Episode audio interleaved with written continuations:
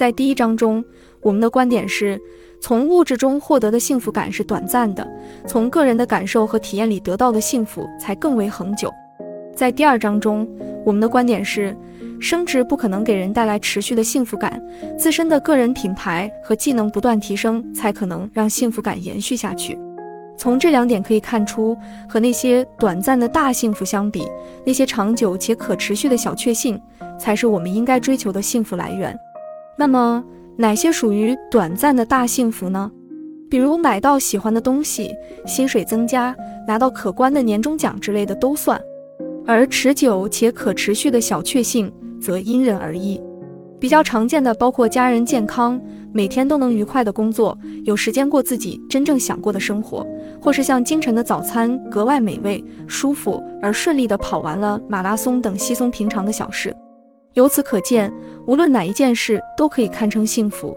但如果从结果来看，显而易见，那些微小而平凡的幸福更能让人感到满足。在我的采访中，微软公司的职员博坦斯说道。就算是怀揣梦想，但如果半路上不得不放弃，或多或少还是会让人失望。因此，人应该恪守本分，做好自己分内的事，对每一次的机会都不要放过。对此，我的做法是制定长远的计划。说到这里，我想大家都已经明白了，那是因为所有转瞬即逝的幸福感都无法长久的持续，短暂的幸福感大多和物质有关，而长久的幸福则是由精神层面的体验和感受所决定。一提到追求幸福，大部分人就会联想到一些非常庞大的目标，比如中头彩之类的。当然，不管是谁买中彩票都会开心。只是得到一笔不用工作也能奢华度日的金钱，人就可以感受到幸福吗？